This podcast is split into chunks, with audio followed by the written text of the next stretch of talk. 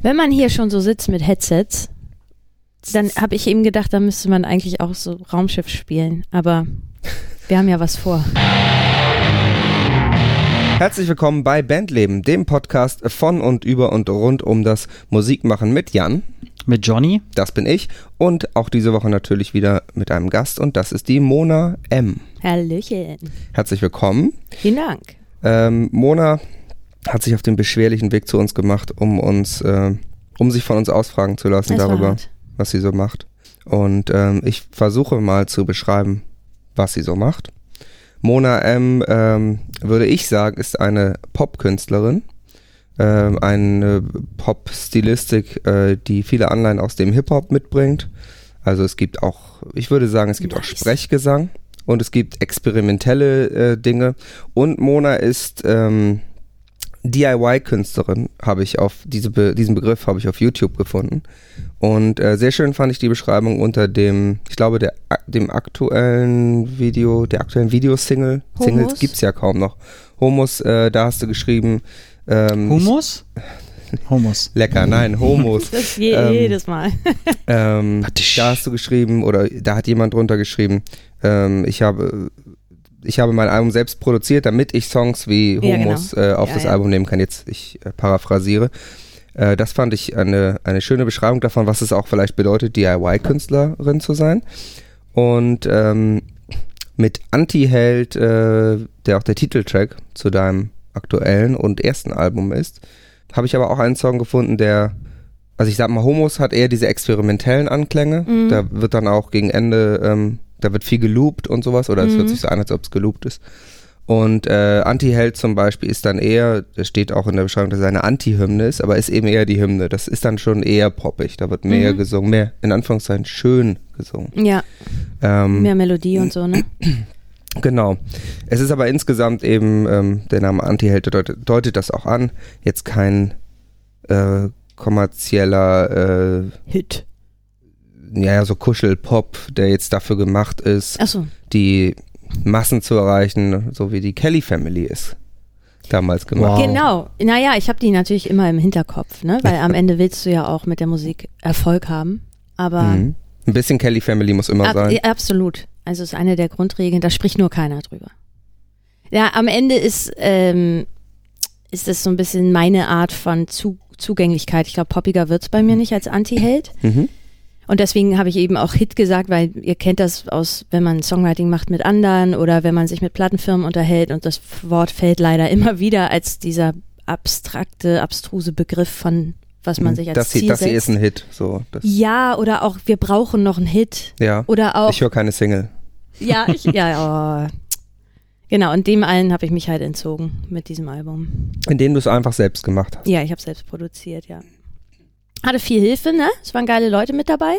Aber es, Gott, ich bin so lange durch die Gegend getingelt, habe mit verschiedenen Produzenten gearbeitet, mich ausgetestet. Es wurde immer kommerzieller und es wurde immer weniger authentisch.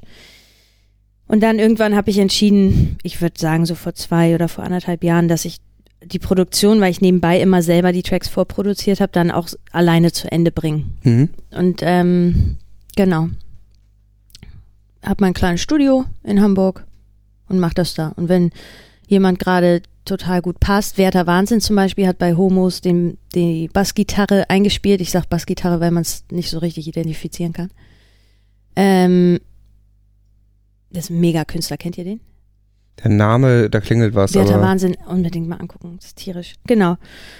Und da habe ich ihn dann halt gefragt, ob er das machen könnte. Er hatte voll Bock, der war auch neulich live mal mit dabei und so, ne, kennt ihr selber. Also wenn Mhm. man dann irgendwo hört, dass die eine Sache kriege ich einfach nicht hin, da habe ich kein Talent, da habe ich gerade nicht die richtige klar, da Geschmack. holt man sich dann eben doch Hilfe dafür. Ja, klar. Und dadurch wächst es ja auch, ne? Ich glaube, alles selber ist so ein Selbstbeweihräucheres, muss auch nicht sein. Genau, die Frage ist ja immer, wer hat die Kontrolle, ne? Ja. Wenn du jetzt mit einem Produzenten arbeitest, der, ähm, der die, quasi schon fast die fertigen Songs mitbringt und äh, auch den Mix macht und eigentlich alle Entscheidungen trifft, dann, dann machst Ja. du es ja eben, machst du ja eigentlich nichts mehr so. Also es gibt ja Popkünstler, wo das, wo das so ist, die gehen quasi ins Studio und singen dann Songs. Ja. Und ähm, da bist du dann ja quasi der, doch der krasse Gegenentwurf. Also auch wenn, wenn es andere Leute gibt, die mit dran arbeiten. Mhm. Du hast ja auch äh, teilweise, oder ich weiß nicht, ob ganz den Mix selbst gemacht. Teilweise. Oder Ich habe es vorgemischt. Zusammen mit Chaos Kompressor Club. Richtig, ne? genau, die haben es dann übernommen, als ich merkte, ich krieg's einfach nicht geil hin. Das ist so meine nächste Aufgabe. Ich würde wahnsinnig gern Mixing mal lernen. Das ist jetzt, damit fange ich jetzt an, wo das Album fertig ist. Hm, mal gucken.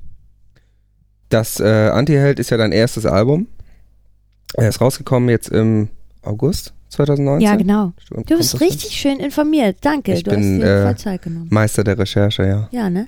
Ähm, Obwohl sie heißt, keinen Wikipedia-Eintrag hat, wie ich im irgendwie, Vorgespräch irgendwie habe ich es trotzdem rausgefunden. Ja, ne? Hast du mich trotzdem Äh, gefunden? und du hast es auch selbst, du hast es ja auch selber rausgebracht. Also Ja, ja. vertreibst es auch selbst quasi. ja, ich habe einen Online-Vertrieb als Partner, muss man ja Mhm, so. Klar. Sonst kommst du ja nicht in die großen Läden, aber genau. Genau, und äh, physisch gibt es in der Form nicht. Nee. Du bietest nur Download-Codes an und du hast uns hier lieberweise auch äh, einen mitgebracht. Yay, die Rolle. Eine äh, Posterrolle, eine stark gekürzte Posterrolle. Ja, ja, ich säge das tatsächlich zu Hause. Sehr schön. Mit äh, Download-Code und Stickern und, Und Booklet. Booklet, klar. Zu einem physischen Release gehört ja auch ein Booklet. Ja, genau. Das ist richtig. Genau, es ist ein bisschen ein anderes Format, als man gewohnt ist. Ich mag Plastik nicht so gerne, deswegen Wollte ich gerade fragen, ob das auch eine, ähm, auf jeden Fall. eine bewusste Entscheidung sozusagen ist oder jetzt einfach nur, äh, ich will kein Geld ausgeben für CD. Oh, das ist gar nicht so sozusagen. viel günstiger gewesen. Ähm, Okay. Es gibt davon eine Fassung für, äh, die nennt sich Herz- und Nieren-Edition, da sind noch 30 Minuten Talk über die Texte mit drauf. Die kommt auf USB-Stick. Da zum Mhm. Beispiel bin ich völlig aus dem normalen CD-Budget rausgesprengt. So habe ich mich selber rausgesprengt. Aber das wollte ich irgendwie machen, damit Leute, die, die, ich weiß nicht, so ein erstes Album ist halt für viele Leute, die mich begleitet haben und ewig supportet und mir Mut gemacht haben, wenn ich nicht mehr wollte und so, ist das vielleicht ein ganz schönes Sammlerstück. Deswegen habe ich mir das so überlegt. Damit die Leute auch noch, noch mal was richtig in der Hand halten können. Genau, genau. Und deswegen auch das Format, ich fand es irgendwie besonders, ne? Also die Rolle, die ich dann, das ist, da ist das Logo drauf gesprüht und ja, so, habe ich gedacht. Ist schön. Aber ist es nicht auch ein bisschen schade, wenn man nicht die CD physisch in der Hand hat, seine allererste CD oder vielleicht sogar noch pff, als Vinyl zum Beispiel? Ich finde so, ich finde dadurch, dass man das selber in Auftrag gibt, das ist eh unromantisch. Wenn ich jetzt, weißt du, bei einem Label wäre und die stellen mir einen Karton hin und ich nehme es in die Hand, dann denke ich, oh mein Gott, davon habe ich mein Leben lang geträumt, weil es so ist. Mhm. wenn ich vorher das Booklet selber designt habe und dann habe ich die, die Preise ausgecheckt und Ja. verglichen und dann habe ich mit dem Werk in Tschechien telefoniert und dann habe ich die GEMA-Gebühr bezahlt, damit es erlaubt ist und so.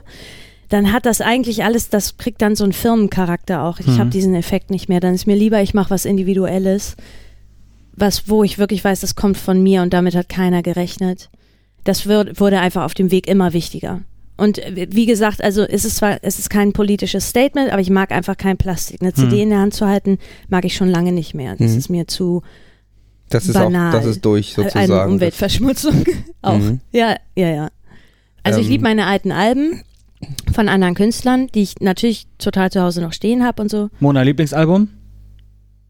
Boah, ich habe gestern Brandy Aphrodisiac nochmal durchgehört. Das ist schon echt ganz schön weit vorne. Erstes Album? Äh, erste Single war Headaway. Sehr gut. What is Love? Ja. Geil. Oh Gott. Ja. Erstes Album war, weiß ich nicht mehr. Ich glaube, das war, das weiß ich nicht mehr. Und letztes Album? Nee, das waren die Backstreet Boys. Erstes Album. Oh, auch Ja. sehr gut. Hatte ich auch. Letztes Album, ähm, ich nehme an, von, von Spunk. Das ist eine Rap-Kombo aus Braunschweig. Bei denen habe ich so ein bisschen mit in die Produktion geluschert. Ja, die machen so Dancehall, Links-Rap, Elektro. Ähm, war es in der äh, Produktion oder irgendwann in diesem Schaffensprozess, war es irgendwann mal eine Option für dich, das mit einer Plattenfirma zu machen? Also diesen klassischen Weg zu gehen? Ach voll, ey. Ich habe mir das voll gewünscht. Also du hast es Doll. schon eigentlich versucht. Ja, es sozusagen. gab auch die Gespräche und alles. War eine Zeit lang auch bei einem Management, das eigentlich ganz ähm, ziemlich gut aufgestellt ist und so. Wir sind einfach nicht so, also das Management und ich sind nicht, sind nicht richtig zusammengekommen, in wie man den Weg geht. Ich glaube, wir wollten alle den, den, das gleiche Ziel, aber wie man da hinkommt, war völlig konträr. Nicht genug drüber gesprochen und für Plattenfirmen, ich meine, ihr habt das Album gehört, ihr könnt euch vorstellen, wie oft das mit mir clasht, ne? Also Mhm. in dem Prozess des Schaffens selber Ich bin jetzt wahrscheinlich viel offener, weil ich einmal getan habe, was ich wollte. So, ich habe mir richtig einmal den Dreck von der Seele produziert und geschrieben. Und jetzt gerade bin ich viel offener als vorher, das merke ich richtig. Ich Mhm. habe sechs Jahre an diesen Songs geschrieben. Da ist ein riesen Schaffensprozess mit zu Ende gegangen irgendwie. Hast dich quasi musikalisch entgiftet. Lyrisch entgiftet. Das klingt irgendwie negativ für die Platte. Ich würde eher sagen, ich habe was abgehakt. mhm. Weißt du? Entgiftet würde ich, würde ich nicht sagen, aber ich habe definitiv ein Statement gemacht, das mir sehr, sehr wichtig war und das hätte mir keiner erlaubt, der kommerzielle Interessen hat. Und du hast sechs Jahre lang die Songs geschrieben, hast sie also quasi immer wieder umgeschrieben oder neu geschrieben, alte weggeschmissen? Oder wie, wie kann man sich diesen Sechs-Jahres-Prozess vorstellen? Weil, wenn wir es mal jetzt runterbrechen, Mhm. wenn du der Plattenfirma sagst, Kollegen, wir machen das, das wird alles cool, aber ich brauche noch ein bisschen Zeit und daraus werden sechs Jahre, ja, dann können wir uns ja alle Bald vorstellen, was damit passiert. Ja. Ja. genau. Das ist so ein bisschen das Limbiskit-Phänomen. Ne? Ist bald da, es hat auch schon einen Namen, aber dann dauert es dann doch Ja. zehn Jahre. geil. Naja, du hast halt, ne, ihr kennt das ja, man erlebt was, man schreibt was, dann ist es da. Und dann, in meinem Fall war der Sound aber noch nicht so richtig klar. Und dann fängst du an, mit anderen Leuten eine Version zu produzieren.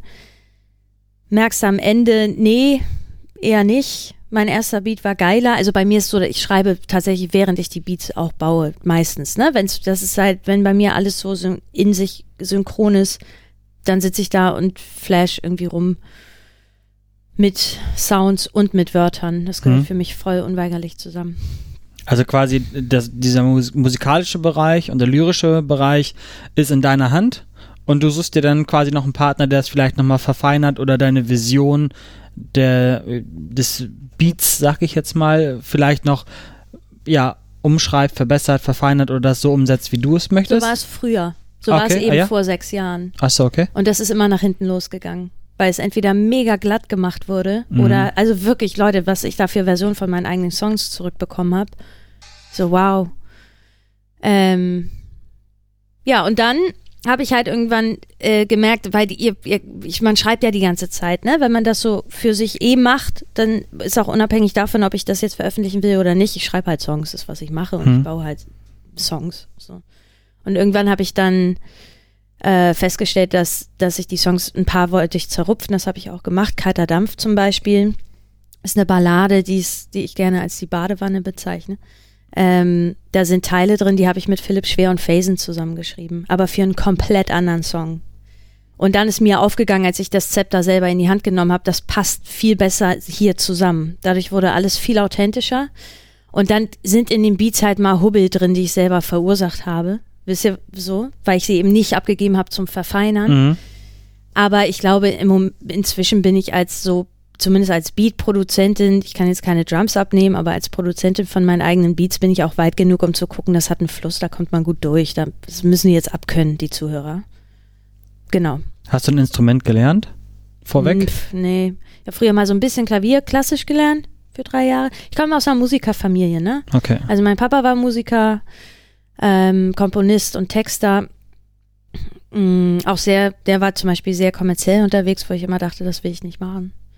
Ähm, und dadurch war, also wir haben eigentlich eher immer zu Hause tatsächlich getextet. Es gab, Mhm. immer, ich war immer umgeben von Autoren und Instrumentalisten, die die kre Songs kreiert haben. Ich glaube, da ist meine Prägung viel stärker. War das dadurch dann für dich auch sozusagen selbstverständlich, dass du Songs schreibst? Also, dass das so ein Automatismus war? Oder hat das dann eigentlich später erst angefangen?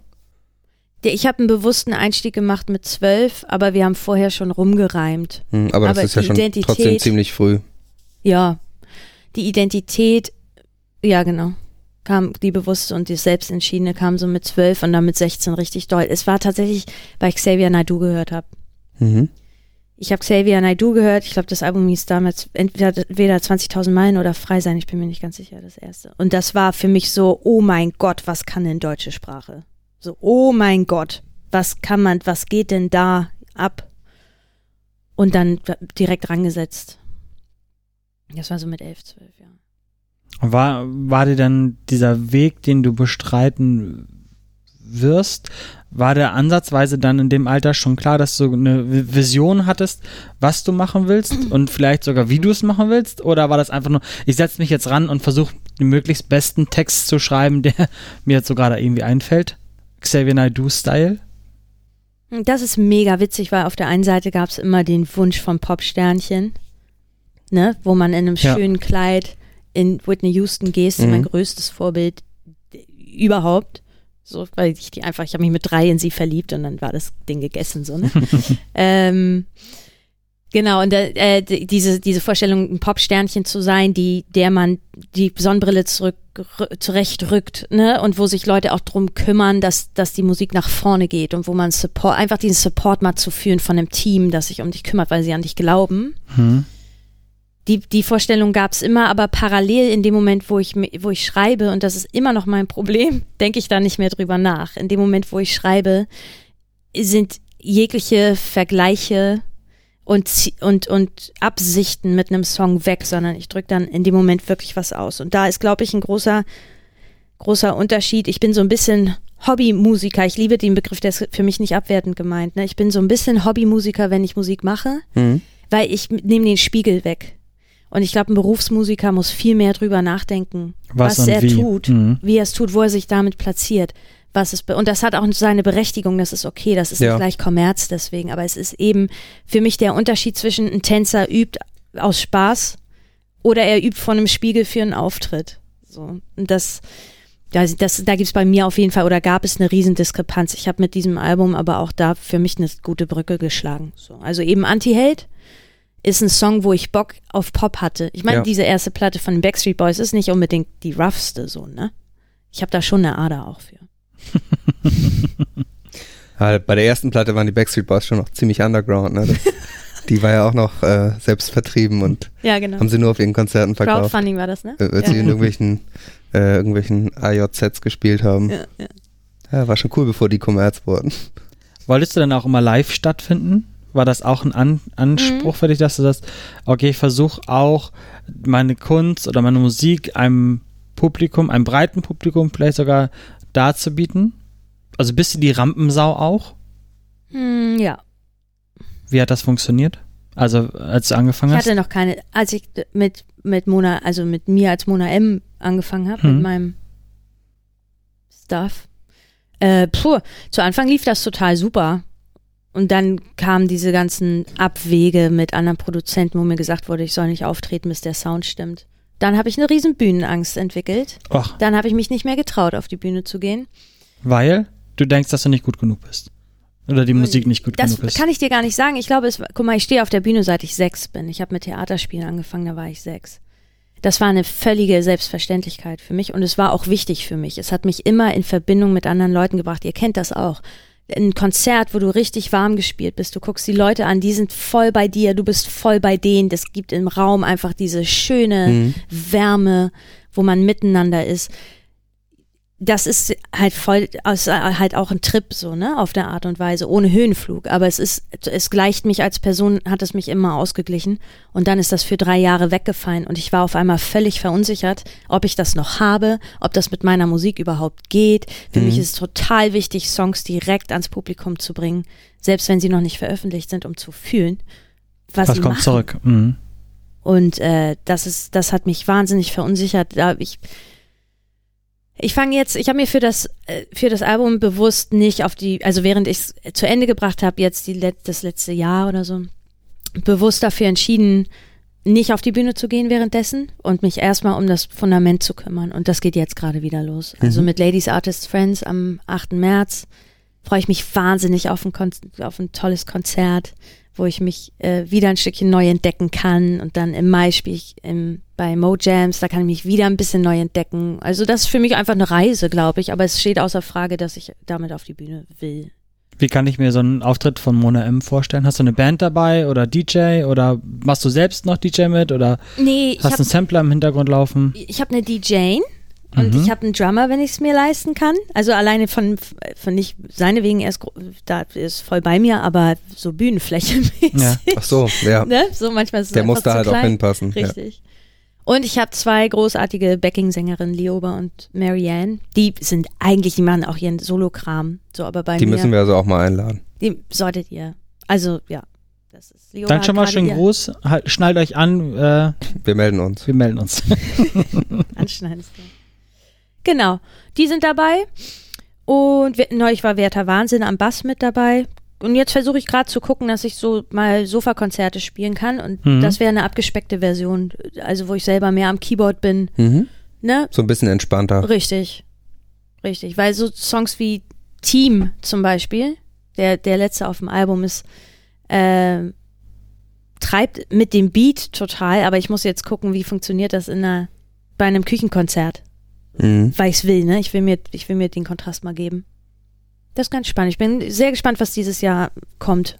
Ich glaube auch, dass das so in so kleinem intimen Raum sozusagen, dass man da wirklich auch gut Leute von sich überzeugen kann. Mhm. Also dass, dass man, wenn man es schafft, dass das eben auch diese intime Atmosphäre dann hat, Ja. dass das ähm, Leuten auch viel mehr im Gedächtnis bleibt, als, als wenn man jetzt auf irgendeinem, was weiß ich, Reeperbahn Festival Showcase spielt und da stehen zwar 200 Leute, aber die gucken an dem Tag auch zehn andere äh, Bands und Künstler Ja. an ähm, und stehen da irgendwie im Club und trinken Bier. Ähm, ich glaube, das, das hat auf jeden Fall, wenn man sowas machen kann, meine Band kann es leider nicht.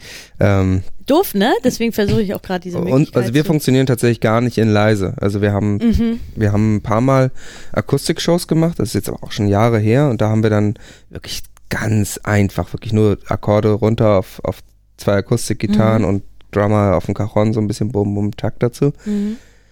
Aber das funktioniert halt, es ist nicht so richtig geil. Also wir mussten uns auch jedes Mal total dafür, neu dafür vorbereiten sozusagen und unser Ja. aktuelles Material, damit haben wir es nie gemacht. Das müsste man radikal umbauen. Bei uns muss es immer laut sein Ja. laut und dunkel eigentlich. Also der perfekte Club ist, da muss es halt laut sein und da- das, also wir haben eigenes Licht, da muss halt das Licht aus sein, so dass es auch wenn unser Licht aus ist, komplett schwarz ist, dann ist es perfekt und das funktioniert natürlich nicht bei einem Küchenkonzert. Total. Also Weil ich glaub- das Licht geht eh gar nicht, finde ich.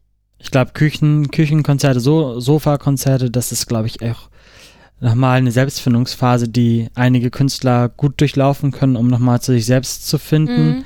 Mhm. Äh, wie bei dem Alex Kallenberg, den wir in einer der ersten Sendungen hatten, der hat ähm, quasi dadurch auch erst seine Band gegründet. Der hat äh, Mhm. ein Album geschrieben ähm, und ist dann auf, auf Sofakonzerte gegangen, auf Wohnzimmerkonzerte in ganz Deutschland und hat dann gemerkt, okay, das funktioniert, das macht Spaß und hat dann erst die weitere Band draus gegründet ne, Ja. oder aufgebaut. Und äh, also ich kann es mir auch gar nicht vorstellen, so Wohnzimmerkonzerte zu geben. Nee. Das wäre also überhaupt nicht Bass. meins. Nein, also allgemein, egal welche. Musik. Nein, egal welche Musik. Also ich kann es mir halt nicht vorstellen, im, in einer Wohnung zu, Ach, zu sitzen und das so zu machen. Ja. Ach echt? Also ich brauche da schon irgendwie die Bühne dann dafür. Mhm. und, aber auch Voll eine gewisse krass. Distanz, ne? Und eine Distanz, Weil ja du als klar. Drummer hast ja auch quasi nochmal noch mal ein ganzes Schutzschild. Stück äh, ja, ja. Zwischen Ja. dir und dem, dem Publikum. Ja.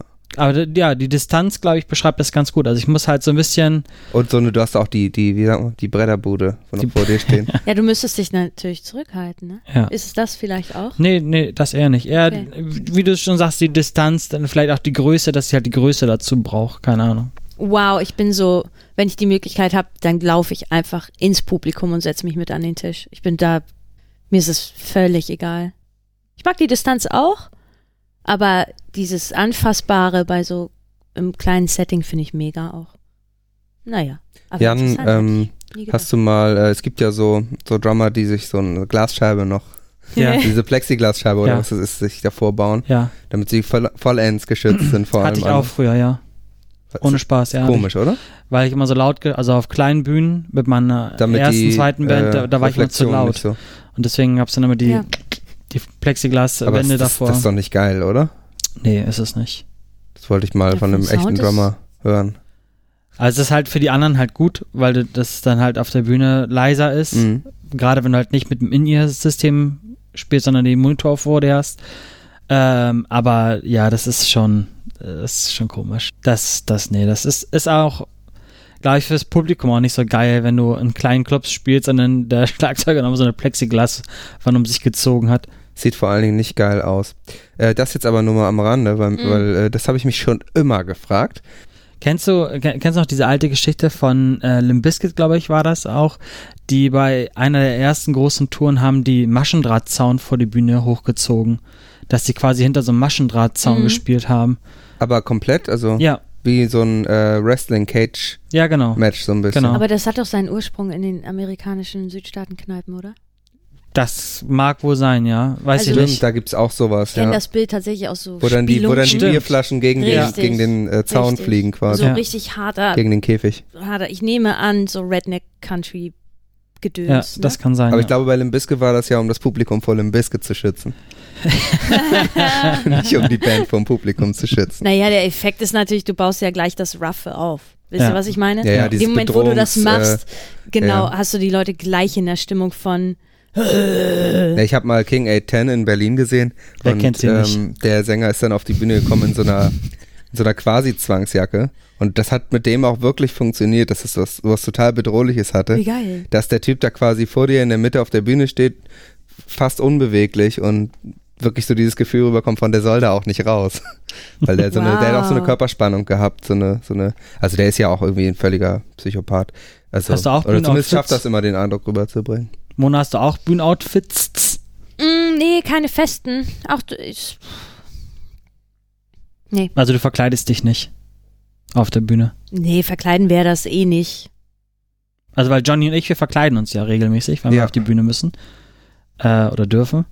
Mm. Also ich, Johnny, der mu- muss ja mal einen tollen Make-up auflegen, bevor- bevor der da raufgeht. Und äh, ich darf mich dann in einen feinen Zwirn mit einer Weste und einem Schlips äh, und nett gemachten Ja, Haaren ohne Kostüm geht, geht bei uns nicht, Nee. nichts. Aber gut, du hast ja auch schon gesagt, bei dir ähm, geht es ja auch um Authentizität und dass Mhm. du das bist. Mhm. Und ich meine, dein Künstlername ist ja auch einfach dein Name. Das, also, ich vermute mal, dein Nachname fängt auch mit M an. Nee, mit R. Nee, oh.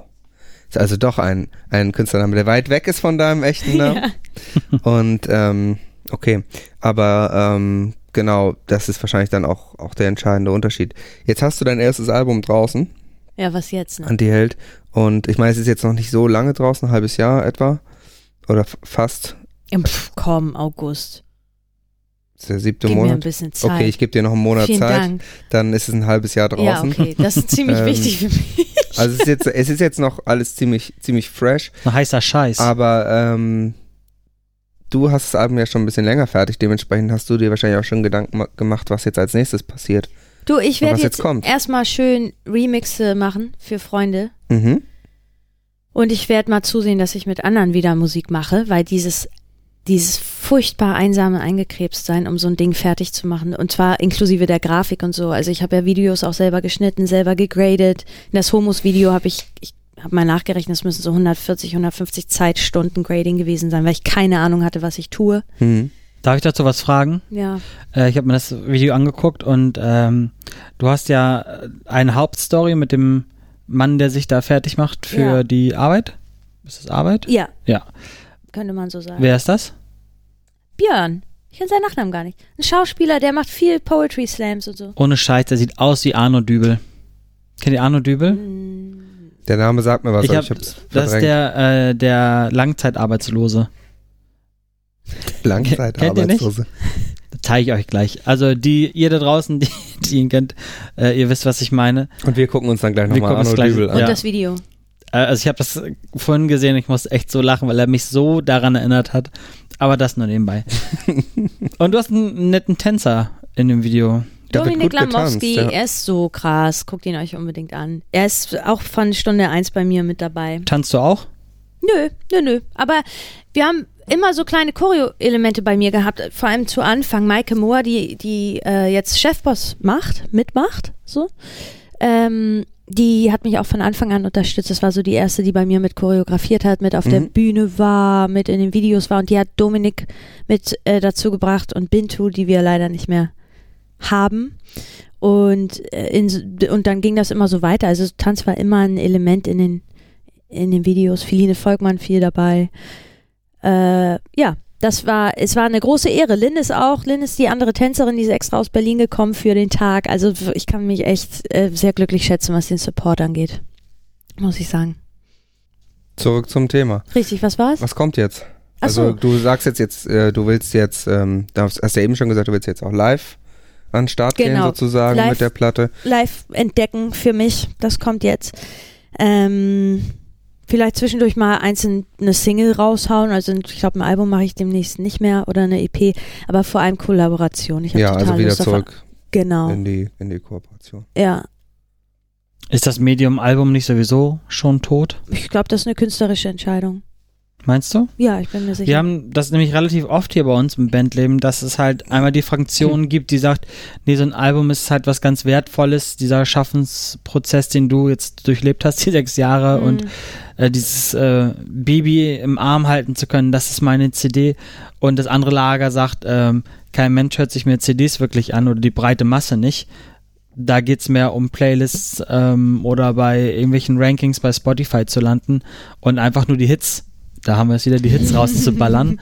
ähm, so wie es ja auch viele Hip-Hop-Leute aktuell machen, deutsche Hip-Hop-Leute, ne? dass die gar keine Alben mehr produzieren richtig, Ja. sondern nur, nur noch Tracks für den Markt und äh, das sehr erfolgreich machen. Ja, aber die haben ja auch gerade, also das Genre hat ja für sich gerade erst den Kommerz entdeckt und ich meine den harten, wir führen den Markt an Kommerz, ne?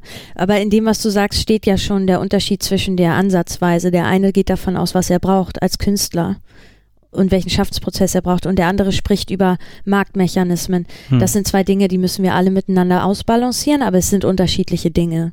Ähm, ich denke, es geht wie, wie meistens um Vielfalt. Wisst ihr, was ich meine? Stellt euch mal vor, keiner macht mehr Alben und du kannst nicht mehr die kleinen Zwischensongs entdecken und du kannst nicht mehr die, Alter, True von Crow. Habt ihr es gehört? Nee. Ich hoffe, dass der Junge damit genügend Erfolg hatte, weil es so, ich hab, kann mir vorstellen, dass seine Fans gesagt haben, äh, das ist jetzt hier au- authentischer, erwachsener Scheiß oder was. Und alle Alt-Hip-Hopper gesagt haben, Crow höre ich mir im Leben nicht an. Ich habe das dreimal hintereinander durchgehört auf einer Autofahrt, weil ich es so unfassbar gut fand. Ein, für mich ein solches Werk an, wie du einen Hörer einlädst, durch eine ganze Platte durchzuhören. Und dieses Erlebnis will ich nicht missen.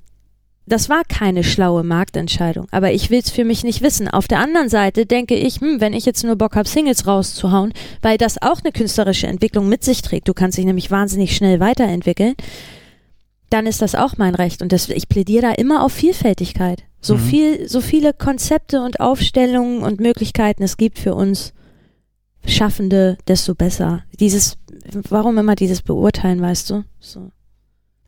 Wäre es vielleicht für dich auch ein Ansatz zu sagen, ich mache die eine Platte jetzt in diesem sechs Jahres Schaffensrhythmus und beim nächsten Mal konzentriere ich mich ganz anders darauf, wie ich Musik mache oder wie ich diesen Weg des Produzierens angehe? Ja, total. Ich Also du willst das auch unbedingt so beim nächsten Mal machen? Habt Nein, nee, nee, umgekehrt. Ich, ich bin, ich merke jetzt schon mehr Leichtigkeit im Produzieren. Ich merke jetzt schon, dass ich schneller Entscheidungen treffe. Es gibt Okay. eine Sache, die habe ich immer unterschätzt. Vielleicht kennt ihr den Effekt auch. Wenn Leute sagen, mach es einfach fertig. Ne? Ihr fangt einen Song an und dann habt ihr am Ende 18 erste Strophen und halbe Refrains Mhm. und man kommt künstlerisch nicht vom Fleck, ne? Damit da drin habe ich mich wahnsinnig lange bewegt und ich habe die Leute so ignoriert, wenn sie gesagt haben, mach die Scheiße einfach mal zu Ende und wenn es nur heißt, du hast eine Klavierspur und ein Outro, ne? Also so richtig einen Song abschließen, damit du den nächsten als eigenen anfangen kannst. Und das merke ich jetzt gerade, das zieht bei mir mega ein in meinen Also, dass du, Haushalt. dass, du, dass du nicht zwölf Baustellen auf einmal Absolut. hast, sondern wirklich sagst, hier fertig machen. Ja, vor dann allem ist es auch fertig. Richtig, dass ich, dass ich auch, dass ich schneller entscheide, wenn ich zum Beispiel gerade in der Produktion, wenn ich an einem Beat sitze, schneller entscheide, ja, das ist jetzt halt die Snare. Ne? Oder das ist jetzt halt das Pattern. Mhm. Und das ist jetzt auch mal die Baseline. Ich kann jetzt nicht, ihr müsst euch überlegen, sechs Jahre heißt, ich habe echt viel rumgeschraubt, ich habe so viel ummoduliert, ich habe fremde Ideen umgeändert, ich habe meine eigenen Ideen um, umgeändert. Und es war nicht nötig. Im Nachhinein merke ich, es war nicht nötig. Die erste Intuition war immer die beste. Mhm. Und das genieße ich gerade total. Ich kann mich ransetzen und in vier Stunden ein grobes, eine grobe Struktur von einem Song vorproduziert haben. Die ist noch nicht, ne, die ist noch nicht aufregend, aber sie ist eigenständig. Also wieder mehr äh, zurück zum Bauchgefühl. Voll. Voll. Ich glaube, es ist auch ganz wichtig, ähm, in allen Bereichen des Musikmachens oder des künstlich, künstlichen Schaffen, würde ich schon sagen, zum, äh, zum Schaffen der Kunst, ähm, dass man einfach auf sein Bauchgefühl hört und wirklich nicht immer mit dem Kopf rangeht. Na, nicht zu sagen, ah, bei dem einen Song habe ich schon die Snare, jetzt muss ich mal ein anderes Snare machen, sondern wenn es zum Song passt, Ja, dann mach es halt so. ja. Mach es halt einfach, ne? Ist aber die Ausgeliefertheit ist hart, weil du entscheidest wirklich intuitiv. Und die, die Leute da draußen, vielleicht triffst du die einfach nicht. Weil, wisst ihr, was ich meine? Ja, du Das weißt gibst du ja, ja nicht. genau, Ja. du gibst ja die, ein Stück weit Kontrolle ab, weil du eben Mechanismen, wie die Hip-Hopper das gerade machen, nicht bedienst. Hm. Mhm. Du Ich weißt nicht, vielleicht hast du eine Idee und du feierst die im Studio total ab. Und Oh Gott, ja. weißt aber nicht, ob die nicht einfach völlig bekloppt Oh ist. Gott, wie also, oft ist mir das denn bitte schon passiert? manchmal muss man ja auch Sachen machen, die, die manchmal muss man sich auch was trauen, Ja. sage ich mal, damit damit's, äh, damit's cool ist oder damit der Song auch wirklich was Besonderes hat. Aber Ja. es kann ja auch sein, dass die Idee, die du da hast und die, wo du dir vielleicht auch einredest, dass die cool ist, Mhm. dass alle da draußen sagen würden, das ist natürlich totaler Blödsinn. Mhm. Wenn du jetzt äh, Afro-Trap machst, dann weißt du im Prinzip, wie der Song ist, bevor du angefangen hast, ihn zu schreiben. Ja, es ist schon sehr festgelegt, ja. Also die, stimmt. die, die Muster von den, diesen totalen Trendgenres, sage ich mal, von diesen Trendnischen, die, ähm, die sind viel einfacher zu bedienen als jetzt bei Musik, wie du sie machst, wo immer auch mal andere Dinge passieren können. Mm, ja, die- auch von Song zu Song sehr unterschiedlich sein kann. Wie geht ihr das an? Nehmt ihr, nehmt ihr die, habt ihr sehr klare Strukturen für Songwriting und für auch das Endergebnis oder seid ihr, hangelt ihr euch auch mal durch Songs so durch? Also wir haben schon äh, grobe Strukturen, die weitestgehend immer einigermaßen gleich sind. Mhm. Also ich sag mal, Vers, äh, Vers Bridge, Chorus, äh, Vers Bridge, Chorus, C-Part, Mhm. Chorus ist schon der Standard bei uns auch. Aber ähm, bei unseren Produktionen haben wir es eigentlich auch immer so gemacht, dass wir Songs weitestgehend fertig gemacht haben. Mhm. Natürlich gibt es dann schon noch Sachen, die man irgendwie nachträglich nochmal macht, aber wir haben, wir- haben es wirklich, wie du eben gesagt hast, auch einfach mal fertig machen, zu sagen, okay, der ist jetzt so.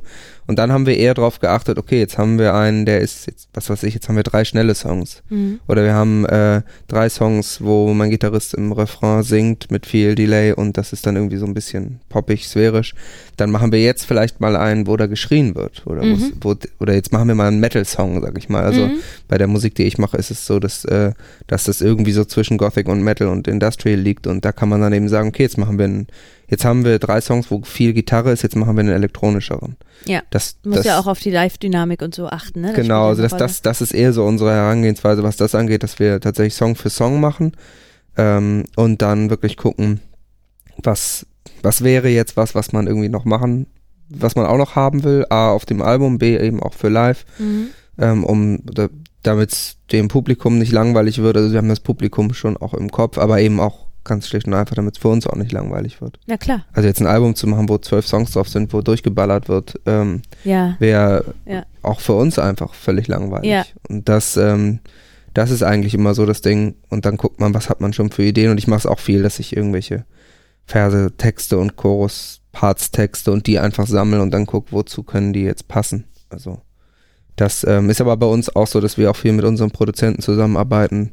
auch was das äh, Schreiben teilweise angeht. Also es gibt Songs, die bringen wir mit, die sind weitestgehend fertig und dann gibt es welche, das ist wirklich nur ein Grundgerüst und dann arbe- arbeiten wir mit ihm und das sorgt automatisch für so eine Abwechslung Mhm. tatsächlich. Ähm, dass, dass wir wissen, okay, wenn wir jetzt irgendwie, unser Drummer schreibt zum Beispiel auch und wir wissen, der hat so einen bestimmten Stil, das ist eher rough, eher experimentell, Mhm. das brauchen wir sozusagen, aber dann brauchen wir vielleicht auch zwei Songs, wo unser äh, Produzent die Melodie geschrieben hat, Mhm. die dann eher, ich sag mal, klassischer Alternative Rock mäßig ein bisschen eingängiger ist. Mhm.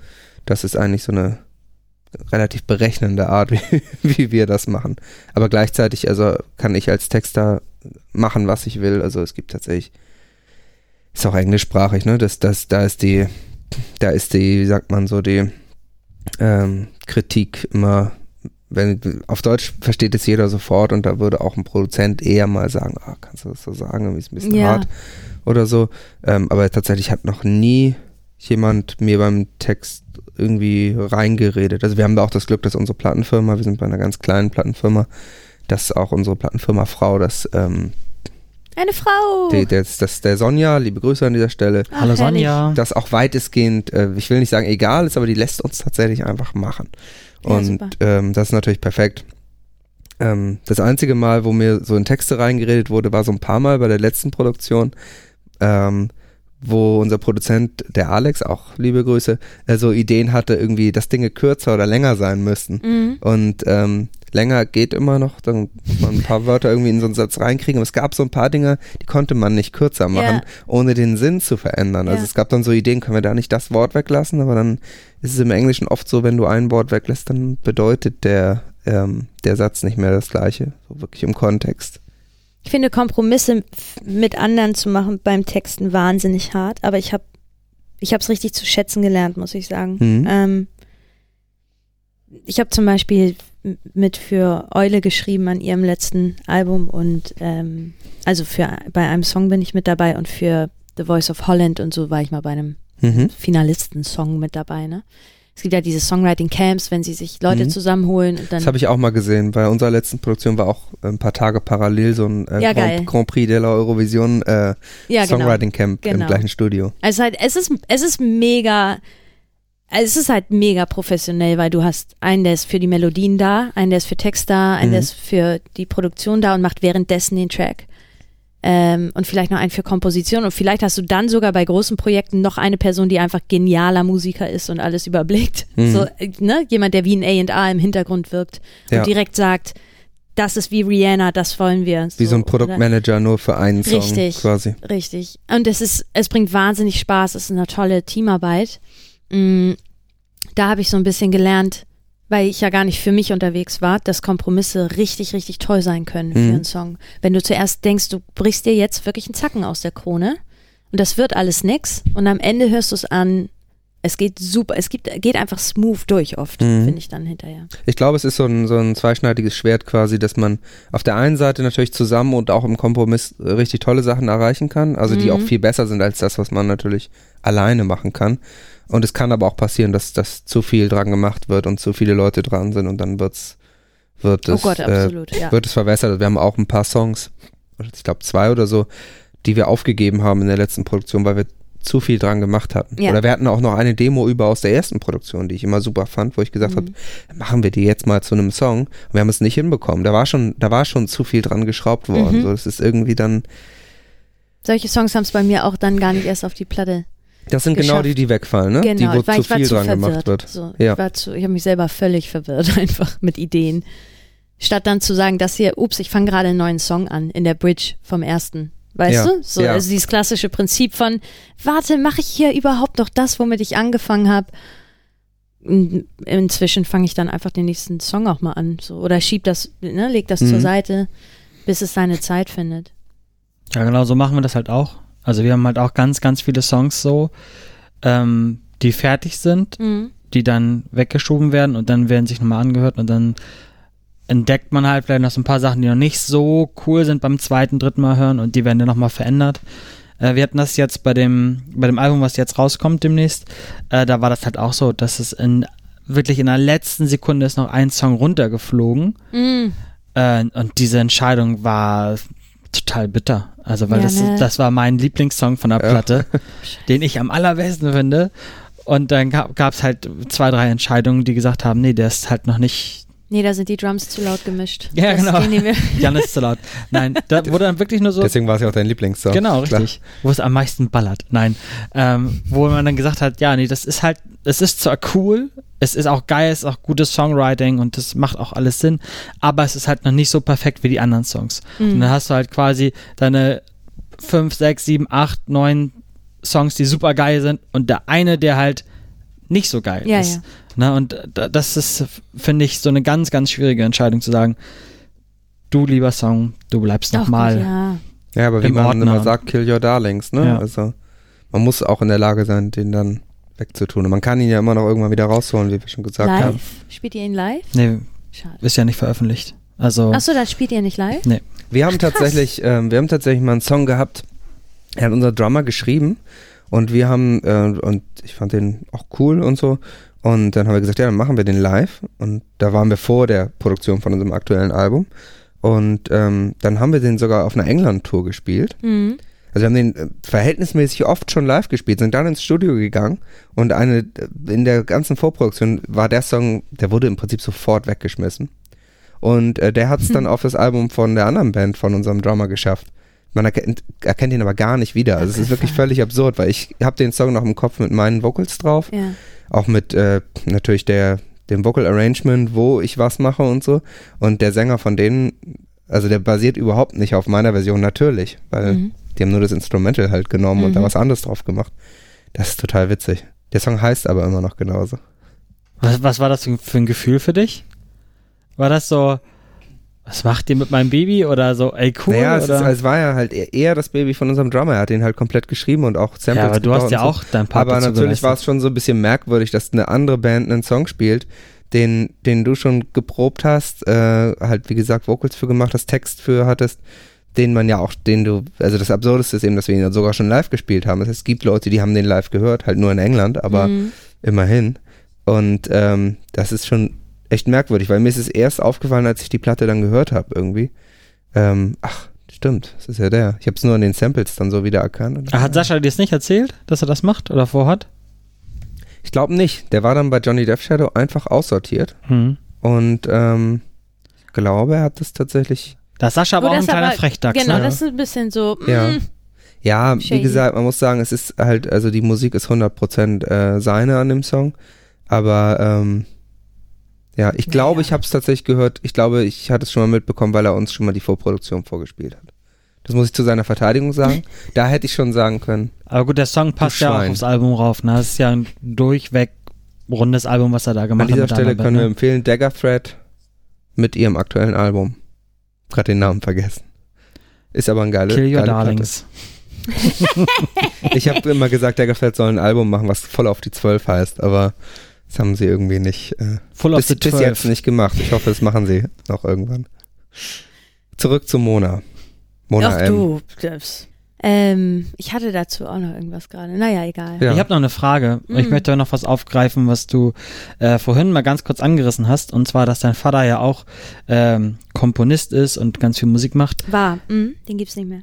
Ah, okay. Dann wäre nämlich jetzt die Frage gewesen, ob er dir äh, dabei geholfen hat, deine Songs zu machen oder deine Songs zu schreiben oder zu verbessern. Nee, wir waren ziemlich dolle Gegner, musikalisch. Okay. Also mh, vom Ansatz überhaupt, warum Musikberechtigung hat, hat er eine völlig andere Einstellung gehabt als ich.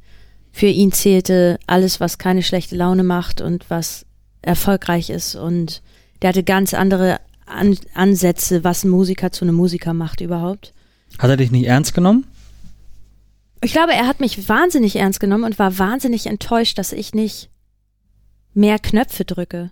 Dass du dein Talent nicht nutzt, um Ja, naja, also Stimmungsmusik Kommerz zu machen, um, sozusagen. tatsächlich um Kommerz zu machen, ja. Mhm. Also um mir damit auch, das weiß ich nicht, ist auch eine Nachkriegseinstellung, ne? Alles für das bessere Leben. Aber ich hatte ein tolles, also das ist ja unsere Generation auch jetzt mal unter uns, ne? So Hamburger, weiß ich nicht, ob ihr aus Hamburg seid. Aber, Mhm. Ähm, also in einem Land, dem es schon lange sehr gut geht und das friedlich ist, mh, da f- kommen ja dann irgendwie andere Werte auch auf. hm, ja. Also mir geht es sehr gut. Ich kann, ich habe oft in letzter Zeit oder in den letzten Jahren die Entscheidung getroffen, ich gehe lieber arbeiten mit einem normalen Job, als dass ich eben kommerzielle Musik mache. Das war eine Ja. ganz bewusste, ganz bewusste Entscheidung. Ähm, das hätte der überhaupt nicht nachvollziehen können. Und mittlerweile, jetzt komme ich in so ein Alter, ich habe vor längerem die 30 überschritten. Nein, ich bin 33. Ist drei, drei Jahre älter als 30 lange. Nein. Findet ihr mich alt? Also, wie alt hättet ihr mich geschätzt? Ich hätte dich jünger geschätzt, als ich es bin. Vielen Dank. Als Also auf jeden bist, Fall. Du bist 50. Genau. Naja, äh, genau. Also man wird ja dann älter und jetzt mittlerweile kann ich es, glaube ich, eher nachvollziehen, weil ich merke, es entstehen sehr große Diskrepanzen zwischen dem Berufsleben und der Musik. Hm. Es entstehen viele Nachtschichten, weil ich nicht von der Musik leben kann und das mit, ne, miteinander schon sich selber so supportet. Ähm, es ist ein ganz schönes Gehassel gewesen und da habe ich, da habe ich selber für gesorgt, ne, dass Sachen komplizierter sind und mehr und anstrengender sind, aber es ist einfach nicht mehr die Zeit, in der du sagen musst, ich muss jetzt hier ein Land mit aufbauen und ich muss eine Familie mit supporten und das sind, da, wir haben einfach da wirklich andere Meinungen zu gehabt. Was ja auch okay ist. Ah, total. Man muss ja nicht immer einer Meinung Nein, total. sein. Er hat es auch alles gut gemacht, so, ne? Also, das hat ja, er hat ja, so hat er mich ja großziehen können. Also, Hm. so hat er mich unterstützen können auch. Und, oh mein Gott, ich habe beim, ich habe bei sehr, sehr tollen Leuten Gesangsunterricht bekommen. Das war arschteuer. Der hat schon echt richtig richtig unterstützt und meine Mhm. Mutter auch. Da war volle, volle Liebe und volle Kanne Unterstützung. Nur ist so oft bei Eltern, ne? Wenn die dann am Ende sagen, ja geil, ich habe dir das gegeben und jetzt guck dir an, was du damit machst, du Affe. Jetzt machst du so einen Quatsch. ja, genau. Ich glaube, so war es ein bisschen bei mir. Bist du völlig bescheuert? ja. Ja, abschließend habe ich noch eine Frage. Und zwar ähm, eine neue Frage, Johnny. Ich wollte gerade sagen, Habt ihr immer deine, die no- gleichen dein, Fragen? nee, also wir hatten ganz oder öfter die gleiche letzte Frage ja. von Jan und ähm, wir haben ja, unsere letzte Folge war ja diese, die große Silvesterfolge Ja, und ähm, da haben wir ja angekündigt, dass äh, Jan die nicht mehr stellt, also dass er jetzt, dass wir mal was Neues machen. Boah, der Druck Frage. steigt jetzt aber. Ne? Also Ja, deswegen ich wollte ich auch- dich gerade schon, ich wollte dich gerade schon aufhalten, aber ja. Der Flur gehört dir. Okay. Ich habe mir Folgendes ausgedacht für dieses Jahr. Und zwar ist meine Frage, welcher ist dein persönlicher Lieblingssong von dir selbst und warum? oh Gott, weißt du was, das hab ich einfach nicht. Weil die alle gleich gut sind. Mann, die bedienen so unterschiedliche Momente. Ich meine, das Album, so, ihr habt's gehört, das ist so, hat so viele Stimmungen. Ähm, ich glaube, ich habe einen. Aber der ist nicht, den kennt keiner, der ist nicht veröffentlicht. Der heißt, Noch nicht. Genau, noch nicht. Ich glaube, das werde ich irgendwann vielleicht dieses Jahr mal machen. Der heißt, es war schöner, als es weh tat. Ist eine Ballade, sehr experimentell. Fängt ruhig an, baut sich dann immer weiter auf. Das mein, ich, das ist, glaube ich, mein Lieblingssong. Und es gibt ein, zwei, die habe ich geschrieben, die nicht zu mir passen, die ich für andere geschrieben habe. Die höre ich mir tatsächlich manchmal so ganz eitel nochmal an, weil ich die irgendwie echt mag, weil ich die Stimmung mag. Kennt ihr das, wenn man einfach einen Song hat, in dem Ja. man kurz baden kann Mhm. und so? Das sind Genau. oft die besten, also wo man so eintauchen kann irgendwie. Ja, die Dis manchmal finde ich die Diskrepanz doll, was andere Leute so zum Eintauchen nehmen von meinen Songs und Ach so, was ich ja, nehme. ja, ja, das, das stimmt schon, ja. Aber dafür macht man es ja auch, da ist auch wieder Vielfalt. Das war Bandleben ähm, mit der Mona M als Gast. Wir ähm, packen auf unserer Seite unter die, ähm, unter die Episode jede Menge Links zu dir, also zu dir, zu deiner Musik, zu den. YouTube-Videos. Zu dem Wikipedia-Eintrag, äh, da Den schreiben wir noch schreiben. schnell ein. Ja. Ich hatte Und- gehofft, dass du das sagst. Ähm, genau, wir sind zu finden auf www.bandleben.de. Da findet ihr alle Episoden sowie eben auch unsere Linklisten. Wir sind zu finden überall dort, wo es ähm, gute Podcasts gibt. Und ähm, auf Instagram sind wir zu finden. Da machen wir gleich nochmal einen, äh, einen Gruppen, einen Groovy, sagt Ja. man ja. 2020. Das Ja. ist geil. Groovy kommt zurück. Und unser Ähm, Stiefkind Facebook bedienen wir auch. Facebook, stimmt, wir sind ja auch bei Facebook. Ja. Ein bisschen stiefmütterlich behandelt, weil Facebook ist ja auch irgendwie nicht so geil. Es ist so scheiße programmiert, Leute. Ähm, es, aber wir haben da eine Seite und da äh, schreiben wir auch, wenn eine neue Episode rauskommt. So ist es ja nicht. Liked, kommentiert, lasst ein Abo da und aktiviert die Glocke. Genau. In dem Sinne, ich hole jetzt Kuchen. Ja, ich möchte euch noch danken. wir danken dir dafür, Danke, dass du da nett, du, dass du schön. zu Gast warst. Und ähm, wir laden uns dann gleich mal das, das Album runter, was du mitgebracht hast. Yay! Und studieren hier nochmal das Booklet. Ich wünsche euch frohes äh, neues Jahr auch. Ja, ach Stimmt. ja, Ich wünsche euch ja. schönes 2020. Es wird ein bisschen ruckelig, sagen die Sterne, habe ich gehört Mhm. von einer Freundin, die Mhm. viele Sterne liest. Die viele Sterne kennt. Genau. Und ich hoffe, Fünf ihr Sterne. kommt gut durch, alle, auch die Zuhörer. Ja. Lasst es euch Ja. mal gut gehen. Also zum. Abschluss wünschen wir ein frohes neues Jahr.